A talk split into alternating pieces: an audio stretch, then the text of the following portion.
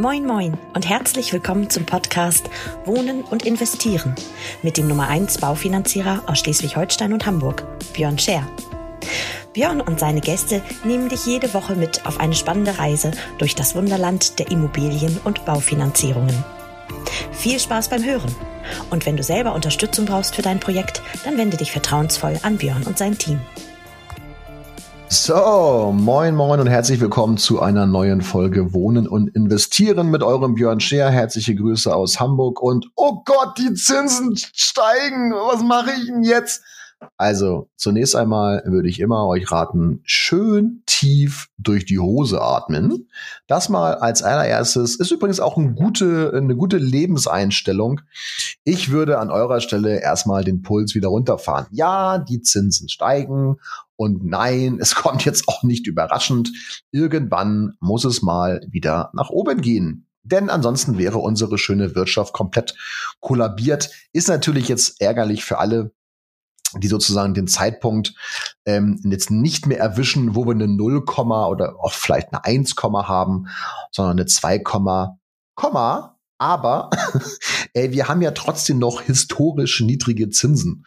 Und deswegen bloß nicht in Panik verfallen und auf gar keinen Fall jetzt übereilt und völlig überhastet ähm, das nächstbeste Angebot sichern, weil ihr nur auf den Zins schielt. Und das bringt mich zu einer ähm, zu einer Aussage, die ich immer wieder treffe.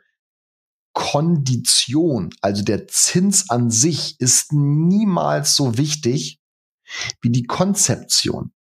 Das heißt, wenn ein Kunde kommt und sagt, Björn, ich möchte zehn Jahre Zinsbindung und zwei Prozent Tilgung und sichert sich vielleicht dann, weil es von einem halben Jahr war, vielleicht eine 1,5. Was weiß ich, ist völlig egal. Und nach den zehn Jahren hat er eine Restschuld und muss dann mit einer 4 finanzieren. Ich spinne jetzt einfach mal. Versteht ihr? Das heißt, der Mischzins über die gesamte Laufzeit wird dementsprechend logischerweise viel, viel schlechter.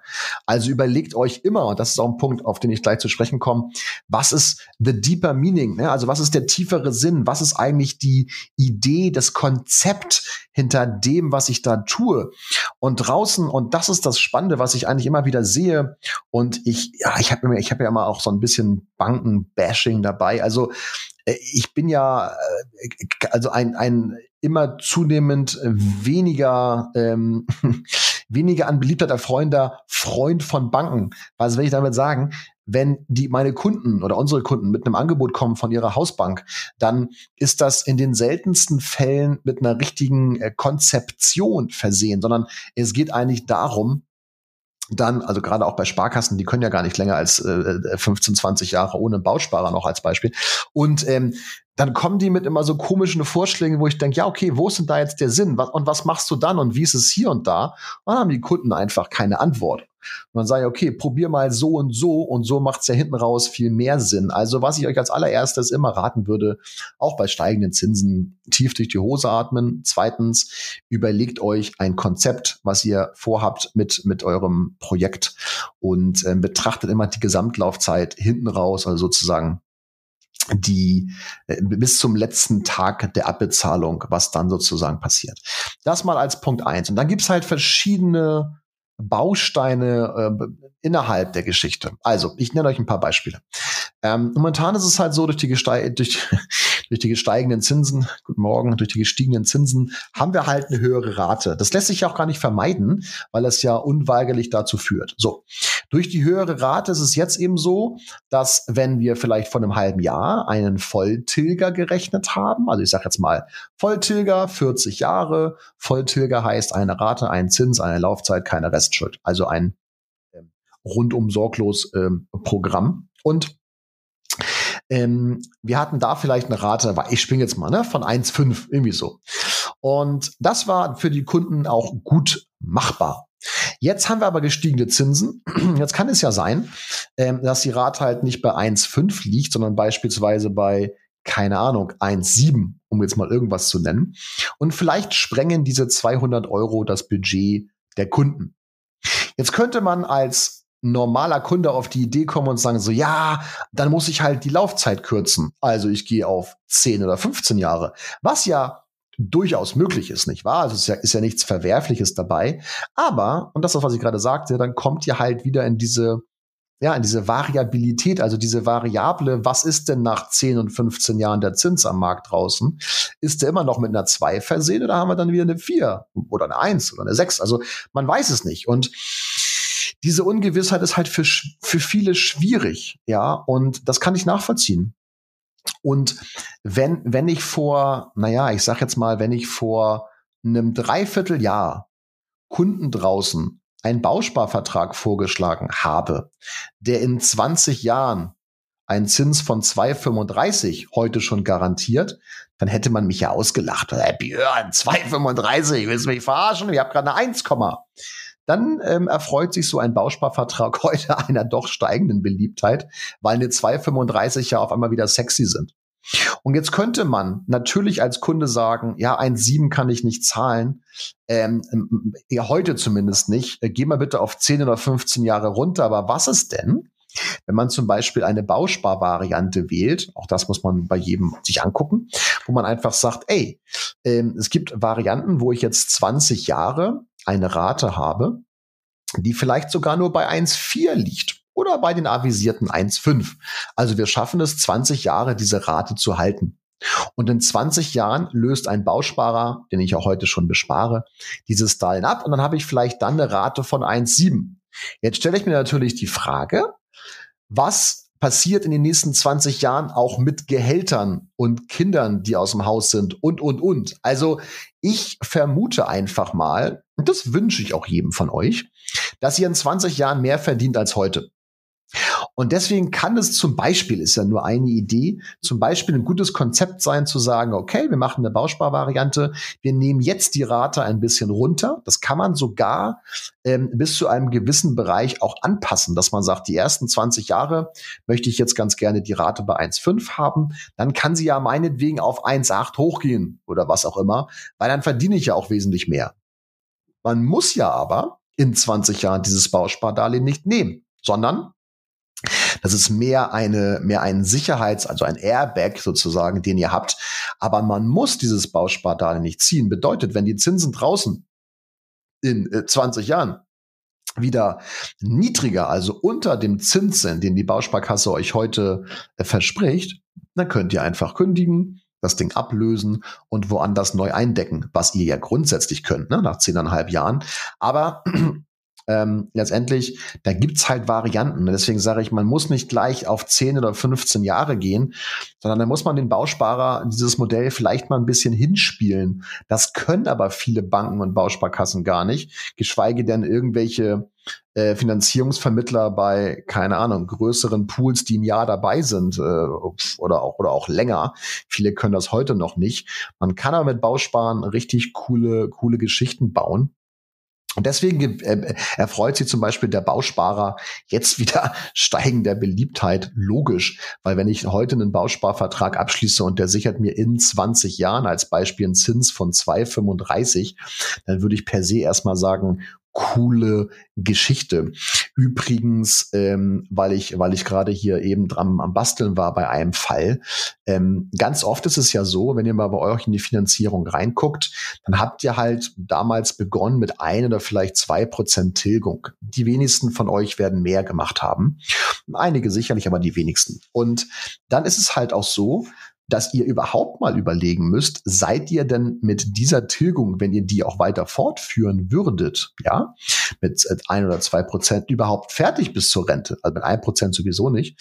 Aber wärt ihr überhaupt, wenn ihr das Darlehen so weiterlaufen lassen würdet wie jetzt, fertig bis zur Rente? Weil vor einem Dreivierteljahr habe ich ja ähm, großkotzig draußen rumgetönt und gesagt, ähm, egal was ihr damals für eine Kondition bei der Bank gemacht habt vor fünf bis zehn Jahren, heute schlagen wir alles, weil es ja auch einfach der Fall war. Jetzt kann es ja sein, dass ihr vielleicht vor, ich sag mal, acht Jahren ein Haus gebaut oder gekauft habt mit einem Zins von 1,8. Nehmen wir, mich, nehmen wir mich einfach. Was, wann haben wir? Fünf, vor sieben Jahren.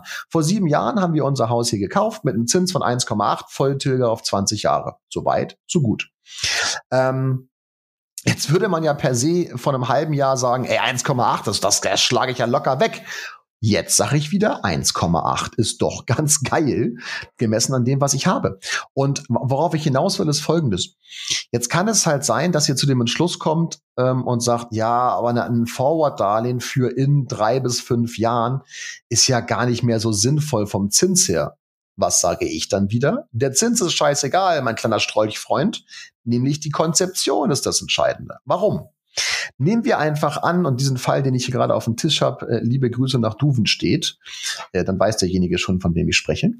Ähm, die haben halt ein Haus gebaut und sind jetzt genau in dieser drei Jahres, in diesem drei Jahres Korridor vor Ende der Zinsbindung. Also in 24 und 25 laufen jetzt die drei Darlehensbausteine aus.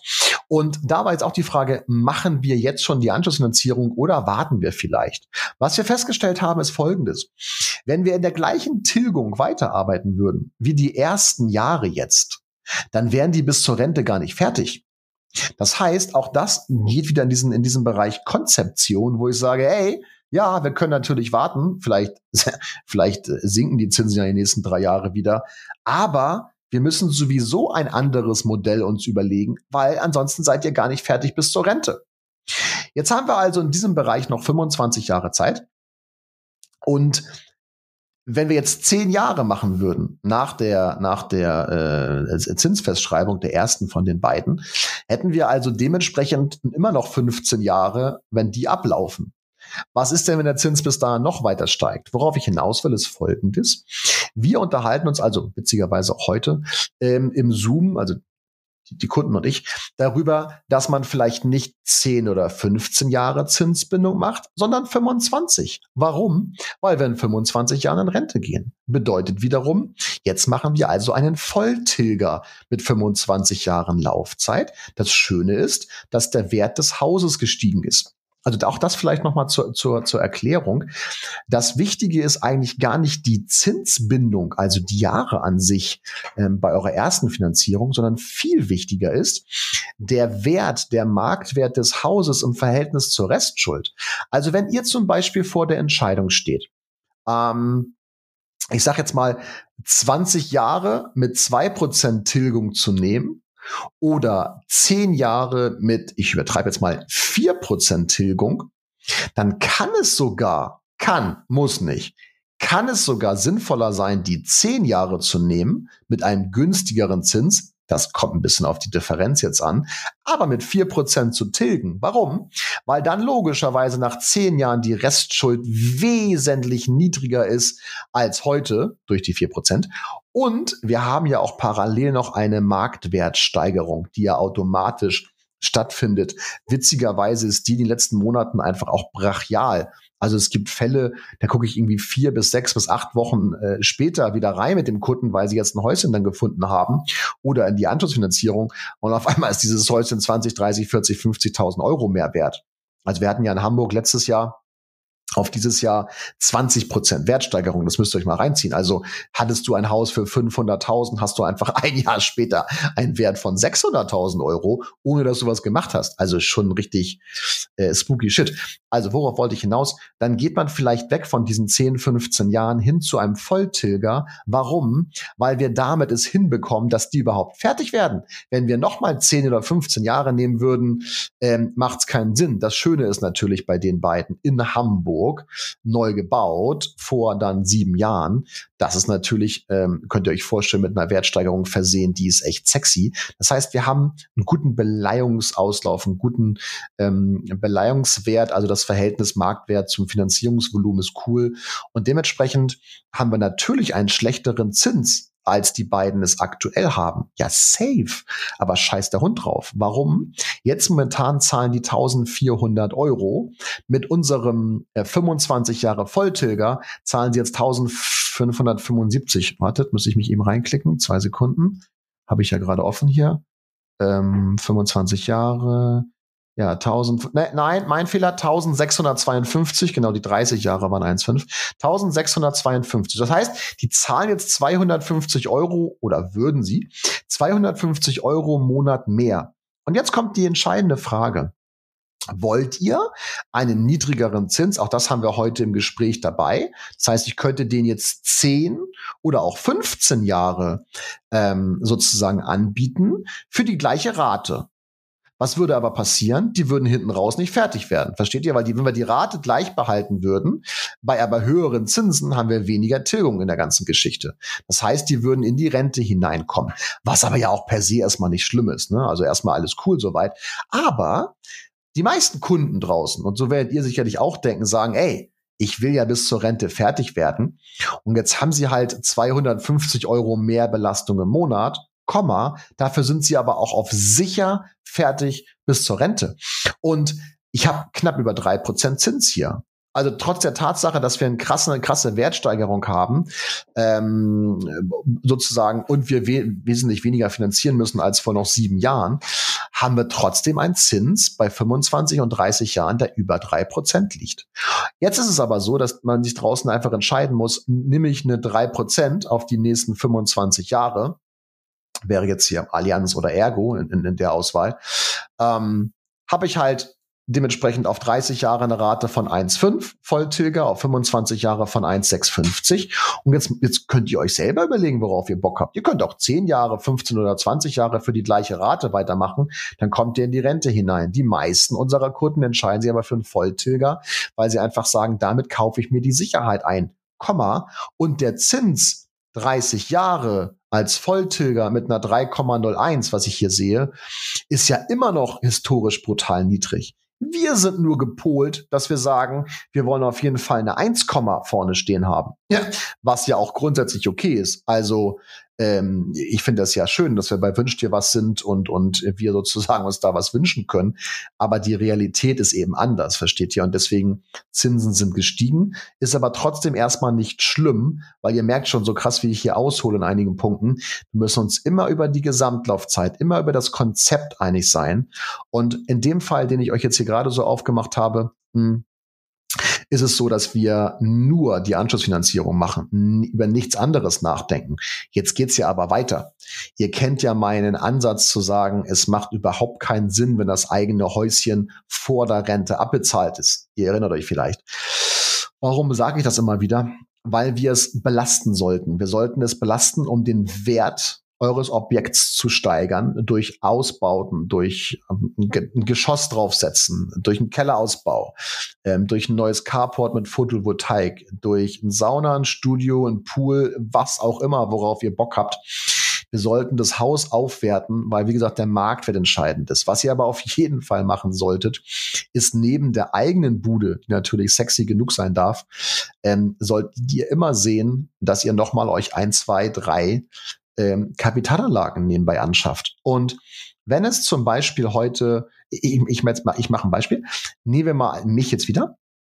Wir sind also hier eingezogen vor sieben Jahren in das Haus. So. Und jetzt läuft ja unsere Finanzierung noch 13 Jahre, wenn ihr vorhin aufgepasst habt. Und dann sind wir ja durch. So, jetzt haben wir logischerweise ähm, durch die letzten sieben Jahre eine Wertsteigerung erfahren. Wir liegen jetzt knapp bei einer Million an Marktwert für dieses Objekt, was wir hier haben. So, jetzt Macht es aber für uns ja gar keinen Sinn gerade, die Finanzierung in irgendeiner Art und Weise anzupassen für in drei Jahren, weil wir eine 1,8 haben. Das kriege ich, wobei ehrlicherweise habe ich jetzt ein paar Wochen nicht mehr geschaut. Aber nehmen wir mal einfach mal an, ich würde es nicht hinbekommen, okay? Dann kann man ja trotzdem diese Differenz, die entstanden ist durch Wertsteigerung der Immobilie und die Tilgung, die wir geleistet haben, ähm, die ja nicht unerheblich ist, wie ihr euch vorstellen könnt, wenn man nach 20 Jahren komplett fertig sein will mit allem, ähm, könnten wir diese Differenz ja, mit der könnten wir ja an die Bank rantreten und sagen, ey, liebe Bank, wir haben hier einen Wert von, ich sage jetzt mal, einer Million Euro und wir haben doch eine Restschuld von 400. So, jetzt wenn ihr ein bisschen aufgepasst in den letzten Folgen, kann man ja 80 Prozent dieser Differenz beleihen. Das heißt, wenn wir jetzt mal sagen, eine Million Wert, 400 Rest, sind 600. Dann machen wir es für euch ein bisschen einfacher. Nehmen wir an, die Differenz sind 500 und davon 80 Prozent sind 400.000 Euro. Ich könnte also an die Bank herantreten. Wir selber haben dieses Häuschen bei der DSL Bank zum Beispiel finanziert. Kennen einige von euch. Tochter auch Deutsche Bank und so weiter, Postbank, Schwester. Und ähm, wir könnten an die DSL-Bank rantreten und sagen, ey, Freunde, wir möchten gerne unser Grundbuch weiter beleihen. Das heißt, wir könnten uns 400.000 Euro holen von der DSL-Bank für Umbauten am Haus, wie auch immer. Damit sind wir ja irgendwann mal fertig. Oder aber auch, ich kaufe mir davon, ich meine, für 400.000 Euro kriege ich wahrscheinlich sogar zwei Wohnungen, zwei kleine. Ähm, ich könnte mir also parallel durchaus die Wohnung kaufen, wie ich es vorhabe. Und das ist ja auch ein Bereich, den viele von euch, Gott sei Dank, mittlerweile stark verfolgen. Also von einem halben, dreiviertel Jahr hätte ich gesagt, bau in die Anschlussfinanzierung deiner Immobilie die Kapitalbeschaffung ein um zu Hause etwas Geiles zu machen und oder sich parallel noch eine Wohnung zu kaufen von diesem Betrag. Heute würde ich sagen, macht es genauso, Komma, guck aber trotzdem, ob es sinnvoll ist. Und in unserem Beispiel ist es so, wir haben ja noch 13 Jahre, bis wir fertig sind mit dem Darlehen. Also, warum nehme ich jetzt nicht die Differenz sozusagen, kaufe mir davon ein oder zwei Wohnungen und lasse die erstmal 13 Jahre laufen? oder zwölf. So. Das heißt, gar nicht die Anschlussfinanzierung mitzumachen, weil ich habe ja einen Volltilger schon, ich bin ja im Prinzip durch mit der Nummer dann. Aber ich beleihe trotzdem das Objekt, ziehe das nochmal auf 10, 12, 13 Jahre und dann gucke ich erstmal, wo ich stehe. Versteht ihr? Weil in 13 Jahren bin ich ja noch nicht in Rente. Also zumindest nicht gesetzliche Rente, vielleicht private Rente. Ich arbeite hart dran. Aber ihr wisst, worauf ich hinaus will man muss ja jetzt nicht sozusagen auf die Anschlussfinanzierung warten, dieses Forward-Darlehen, was man dann machen kann, sondern man kann ja durch Wertsteigerung seines Hauses und weniger Restschuld auch früher zur Bank gehen. Man sollte optimalerweise dann sozusagen bei der gleichen Bank mal anfragen, weil wir ja dann nachher auch über Ränge im Grundbuch sprechen, also welche Bank ist im ersten und zweiten Rang. Und dann kann man ja die Differenz sich einfach beleihen. Ja, also ihr könnt eure Bude wieder bis Anschlag bis zu diesen 80 Prozent komplett sauber beleihen. Einige Banken sogar hinüber, äh, darüber hinaus, andere ein bisschen drunter. Hasper macht nur 75. Aber letztendlich ähm, ist auch das ein, ein probates Mittel, um sich Kapital zu beschaffen, um dann wieder coole Sachen damit zu machen. So, also abschließend zur Folge heute. Ähm, auf gar keinen Fall solltet ihr Schnellschüsse machen. Auf gar keinen Fall solltet ihr überhastet jetzt irgendwelche Entscheidungen treffen, die euch vielleicht nachher auf die, auf die Füße fallen. Wie zum Beispiel, oh Gott, mein 30 Jahre, 40 Jahre Volltilger geht nicht mehr. Jetzt muss ich auf 10 oder 15 Jahre runter. Ja, Blödsinn.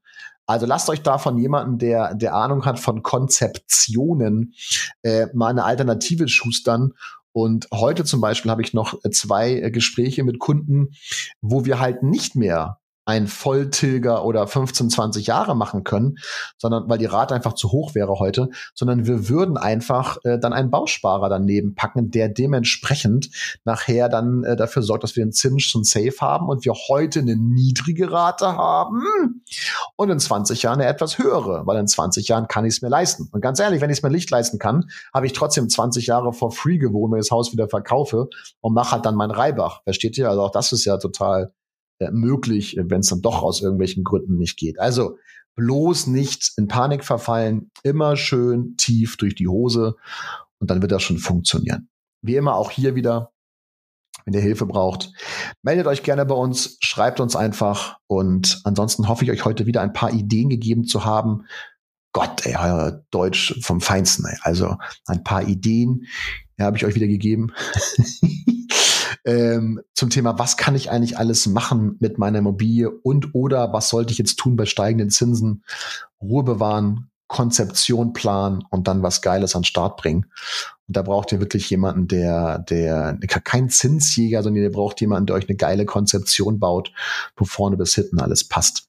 Also, ich wünsche euch maximalen Erfolg ähm, bei eurem Vorhaben, wünsche euch ganz viel Glück, ein glückliches Händchen und wie gesagt, wenn ihr Fragen habt, Anregungen, oder ähm, einen vernünftigen Begleiter für eure Finanzierung, dann schreibt mir gerne. In dem Sinne, alles Gute, bleibt gesund und bis nächste Woche, ihr Lieben, euer Björn. Ciao, ciao.